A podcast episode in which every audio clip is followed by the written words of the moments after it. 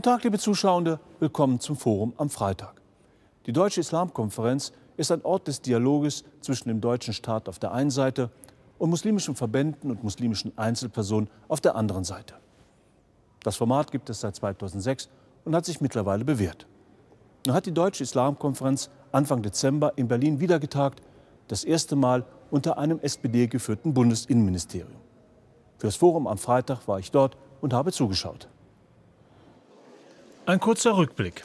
Am 27. September 2006 tagte die Deutsche Islamkonferenz zum ersten Mal, damals in der prunkvollen Kulisse des Schloss Charlottenburg in Berlin. Die Veranstaltung war ein Novum. Repräsentanten des deutschen Staates trafen sich mit Vertretern der muslimischen Verbände und muslimischen Einzelpersönlichkeiten. Ziel war es, den Dialog zwischen dem Staat und den Muslimen in Deutschland in Bezug auf religiöse und gesellschaftspolitische relevante Themen in Gang zu bringen, sowie die Gleichberechtigung von Mann und Frau, Moscheebau oder Islam und Demokratie. Das Treffen war ein Erfolg und somit beschloss man weitere Treffen einmal jährlich. Die Einführung von islamischem Religionsunterricht sowie die Etablierung von islamischer Theologie an deutschen Hochschulen geht auf die Deutsche Islamkonferenz zurück. Unruhe brachten nur die diversen Ministerwechsel zur jeweiligen Legislaturperiode. Jeder Innenminister pflegte als Schirmherr der Deutschen Islamkonferenz einen anderen Stil und setzte andere Prioritäten. Tiefpunkt für viele Teilnehmer die Aussage des damaligen Bundesinnenminister Friedrich. Dass der Islam zu Deutschland gehört, ist eine Tatsache, die sich historisch nicht belegen lässt. Zudem setzte der Minister das Thema Sicherheit auf die Agenda zur Verärgerung vieler Verbandsvertreter. Erst mit seinem Nachfolger Thomas de Maizière beruhigten sich die Gemüter wieder. Doch er änderte auch das Konzept. Die Einzelpersönlichkeiten wurden ausgeladen, es saßen nur noch Verbandsvertreter am Tisch. Damit nahm die Debattenkultur ab, die vorher vor allem von den verbandsunabhängigen Muslimen gefördert wurde. Von der Deutschen Islamkonferenz gingen keine großen Impulse mehr aus. Das öffentliche Interesse nahm ab, die Deutsche Islamkonferenz wurde immer mehr zu einem Pflichttermin.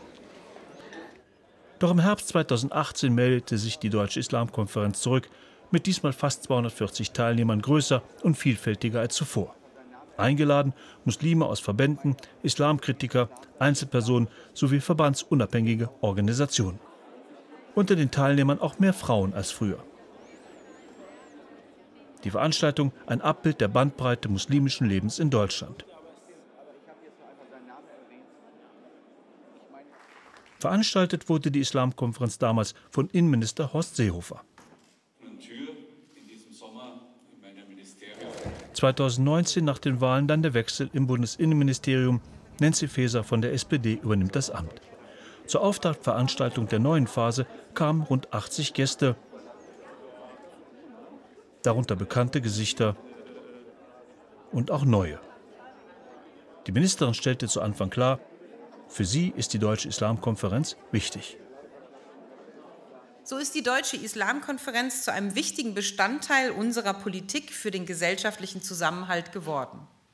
Deshalb habe ich in meinem Amtsantritt auch gleich entschieden, dass ich die DIK fortsetze, weiterentwickle und stärken werde, so wie wir es auch in unserem Koalitionsvertrag vereinbart haben. Denn sie ist aus der Politik unseres Landes nicht mehr wegzudenken, meine Damen und Herren. Anschließend stellte die Ministerin die Liste ihrer Vorhaben vor, diese sollen dann in Arbeitsgruppen und Projekten umgesetzt werden. Wir wollen die Muslimfeindlichkeit entschlossen bekämpfen. Wir wollen die Teilhabe der Muslime und der muslimischen Gemeinden verbessern. Wir wollen Fortschritte machen bei der Islamausbildung. Das alles ist im Koalitionsvertrag verankert. Ich nehme diese Aufträge sehr ernst. Sie sind mir ein sehr persönliches Anliegen und werden deshalb auch zentral in unser Arbeitsprogramm der DIK einfließen. Ein neuer Punkt. Die Ministerin möchte die Entsendung von muslimischen Geistlichen aus dem Ausland stoppen. Meine Damen und Herren, ich will die staatliche Entsendung von Imamen aus dem Ausland nach Deutschland schrittweise reduzieren, mit dem Ziel, sie zu beenden. Und daran arbeiten wir gerade intensiv. Um es klar zu sagen, weniger ausländische Abhängigkeiten oder Einflussnahmen machen es deutschen Muslimen auch leichter, mit ihrem Glauben in Deutschland heimisch zu werden. Wichtig ist der Ministerin auch, Moscheegemeinden auf kommunaler Ebene bekannter zu machen. In diesem Prozess sehen wir, dass es in den Kreis- und Gemeindeverwaltungen ganz viel Interesse daran gibt, sich noch mehr auszutauschen und Wissen und Qualifizierung zu teilen. Deshalb möchte ich im Rahmen der DIK einen Erfahrungsaustausch in Gang bringen, der es interessierten Kommunen ermöglicht, bei islambezogenen Fragen voneinander zu lernen und Impulse zu setzen. Ich halte das für einen ganz wichtigen Punkt, die kommunale Ebene dort stärker einzubinden und zu vernetzen. Und auch die Gefängnisseelsorge soll weitergeführt werden. Hinzu kommt das Thema Militärseelsorge. Mein Ziel ist es, dass wir in dieser Legislaturperiode diesen Weg weitergehen und die Umsetzung der DIK-Empfehlungen spürbar voranbringen. Dazu sind wir mit dem Bundesverteidigungsministerium im Gespräch und ich bin zuversichtlich, dass sich sehr bald ein seelsorgerisches Betreuungsangebot für Muslime dort geschaffen wird. Kritiker hatten der Ministerin im Vorfeld vorgeworfen, die Gefahren des islamistischen Extremismus nicht ernst genug zu nehmen. Ich möchte die Bekämpfung von islamistischem Extremismus nicht unerwähnt lassen. Das BMI und die gesamte Bundesregierung messen gemeinsam mit den Sicherheitsbehörden diesem Thema eine hohe Priorität bei, auch in Kooperation und im Dialog mit Muslimen und muslimischen Organisationen im Kampf gegen islamistischen Extremismus verfolgen wir einen ganzheitlichen Ansatz. Repression und Prävention gehen ineinander über. Die Islamkonferenz ist keine Sicherheitskonferenz. Ich will das an dieser Stelle noch mal ganz deutlich klarstellen. 2011 wurde der Themenbereich Prävention und Bekämpfung von Islamismus deswegen auch bewusst aus der DIK ausgelagert und als eigenständiger Sicherheitsdialog in der Abteilung öffentliche Sicherheit im BMI etabliert. Und ich halte diese Trennung auch für wichtig. Nach der Rede verließ die Innenministerin die Veranstaltung direkt aufgrund aktueller Ereignisse. Reaktionen auf ihre Rede. Ich fand sie sehr ausgewogen äh, und vor allem, dass sie auch, obwohl sie von antimuslimischen Rassismus geredet hat, dass sie am Ende auch über muslimischen Extremismus auch geredet hat. Und so war die ganze Rede ausgewogen und vor allem konstruktiv mit klaren, auch ähm, äh, äh, praxisorientierten Maßnahmen, gerade in Richtung Imame Aus- und Weiterbildung. Viele Fragen sind natürlich offen geblieben. Wir erwarten nicht, dass sie jetzt Antworten gibt auf die Fragen der Finanzierung Qualifizierung der Imame und so weiter. Aber ich fand die Rede äh, sehr äh, zielführend als Eröffnung der Islamkonferenz. Ich finde es sehr gut, dass sie weitermacht und ich finde es sehr gut, dass sie dann tatsächlich jetzt praktisch arbeiten will. Was daraus wird, müssen wir dann natürlich sehen. Aber ich denke, dieser Ansatz, jetzt nicht immer so viel reden, sondern wirklich auch konkret Aktionen und auch schauen, vor allem Strukturen schaffen, das finde ich sehr gut und macht mir Hoffnung für die jetzige Periode von DIK. Ich fand äh, die Rede der Ministerin gut, erfreulich. Ähm, sie hat ganz klar gezeigt, dass ähm, die Muslime und der Islam zu Deutschland gehören. Das hat sie wirklich sehr in deutlichen Worten auch gesagt. Doch jetzt ist die Frage, ähm, was wird umgesetzt? Also werden auch aus Worten Taten. Die Liste war ja sehr lang. Besteht nicht die Befürchtung, dass die Ministerin in, dieser, in ihrer Amtsperiode, Legislaturperiode, das gar nicht alles abarbeiten kann? Sie kann aber Ansätze schaffen, genauso wie die äh, in den Legislaturperioden davor auch viele ähm, Grundlagen geschaffen worden sind für den islamischen Religionsunterricht oder eben für die Wohlfahrtspflege. Das kann sie fortsetzen und sie kann, was sozusagen auch die Finanzierung und Unterstützung der Strukturen von Verbänden betrifft, einiges beginnen. Wenn man die Schwerpunkte anschaut, dann glaube ich, werden komplett viele Themen, die für viele Muslime relevant sind, komplett ausgeblendet. Und vor allem eine Frage haben wir nicht beantwortet.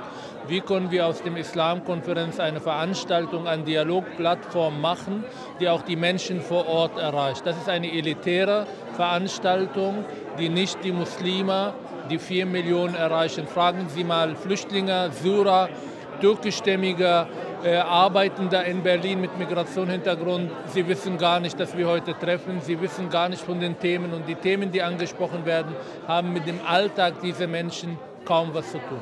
Ich hatte sie eigentlich auch so verstanden in ihrer Antrittsrede sozusagen, dass sie mit allen Muslimen spricht. Ähm, Hier hat ein Verband keine Einladung bekommen. Äh, der Verband der schiitischen Gemeinden ist leider nicht eingeladen worden. Ich bin hier als Privatperson bzw. als Vertreter einer Gemeinde in Hannover. Äh, aber die IGS hat 150 Gemeinden und sie ist nicht vertreten. Das finde ich schade, aber vielleicht kommt das in Zukunft nochmal. Mir hat die Rede sehr gut gefallen. Ähm, es hat zum einen den Transformationsprozess, den wir auch hier als im, im muslimischen Leben äh, auch hier ähm, natürlich alle mitmachen, auch gut skizziert. Und ähm, wir werden in, den, in der Zukunft viele Veränderungen haben. Wir haben Veränderungen und in der Zukunft wird sich auch das Klientel, das muslimische Klientel ähm, ändern und somit auch die religiösen Dienstleistungen. Und ich glaube, die Deutsche Islamkonferenz hat einen Beitrag dazu geleistet, dass wir diesen Dialog weiter fortführen. Und deswegen bin ich sehr, sehr ähm, froh darüber. Sie hat die Muslim Muslimfeindlichkeit angesprochen. Sie hat die muslimische Gefängnisseelsorge angesprochen. Das sind Themen, die die äh, Muslime äh, bewegen. Sie hat mir sehr gut gefallen, weil ich denke, dass die Anliegen der Deutschen Islamkonferenz ein überparteiliches Anliegen sind. Es ist egal, in welcher Partei wir sind, diese Islamkonferenz gibt es so lange und sie hat solche Verdienste. Dass sie fortgeführt ist, wird, ist ein wichtiges Zeichen auch für die Musliminnen und Muslime, weil sie wissen, ihre Anliegen sind beim Staat gut aufgehoben, egal wer Ministerin oder Minister ist. Und ich glaube, das ist eine wichtige Botschaft gewesen. Sie hat mir natürlich gut gefallen, weil viele Punkte genannt wurden, ähm, an denen wir permanent arbeiten und die wir natürlich von der Ministerin auch erwarten, nach ihren Worten, die sie schon im Mai an uns gerichtet hat, äh, auf diesem Arbeitstreffen, das wir hatten. Allerdings war für mich auch relativ wenig Neues dabei, das muss ich leider sagen. Und ähm, ich hoffe einfach, dass wir zumindest das, was althergebracht ist, äh, endlich bearbeiten können, anpacken können und da wirklich auch äh, Effekte sehen. Hussein Hamdan ist Islamwissenschaftler und verantwortet an der Diözese Rottenburg-Stuttgart den Fachbereich Muslime in Deutschland. Er moderierte die Veranstaltung in den Räumen des Bundesinnenministeriums. Am Tag danach wollte ich von ihm wissen, wie die Rede der Ministerin auf ihn gewirkt hat. Die Ministerin hat sehr wichtige Themen angesprochen. Ähm, ich fand äh, es sehr gut, dass das Thema Muslimfeindlichkeit äh, sehr betont wurde, dass das auch sehr hoch an der, äh, der, in der Agenda steht der Ministerin.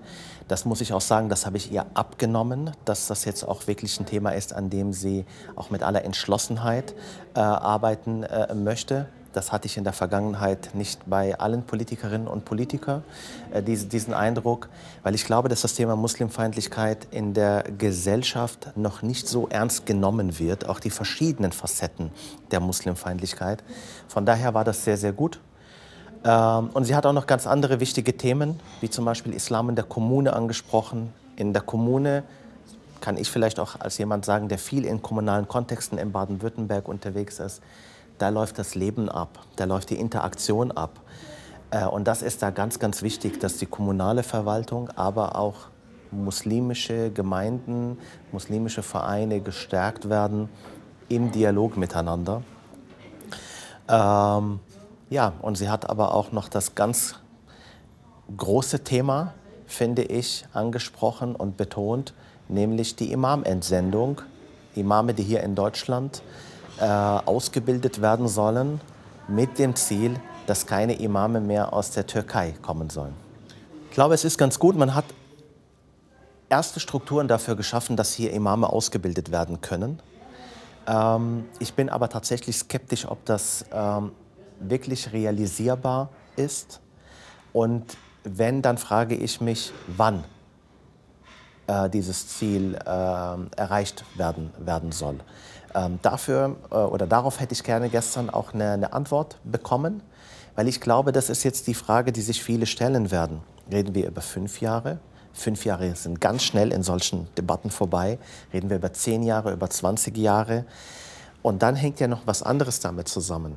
Wenn die Dianet, also wenn die Imame nicht mehr aus der Türkei geschickt werden, also auch nicht mehr Beamte des türkischen Staates sind, dann müssen sie ja hier von den Gemeinden oder von anderen Stellen finanziert werden. Und das ist die ganz große Frage dann. Wie wird das mit der Finanzierung laufen?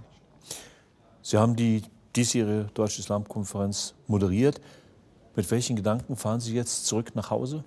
Ich arbeite unter dem Slogan Gesellschaft gemeinsam gestalten. Und ich glaube, es wäre wichtig, dass man in diesen Kreisen auch mal weniger über Eigenprofilierung nachdenkt und versucht, wie man einen Beitrag dazu leisten kann, damit wir wirklich alle die Gesellschaft gemeinsam gestalten können. Weil das war auch ein Thema. Ja?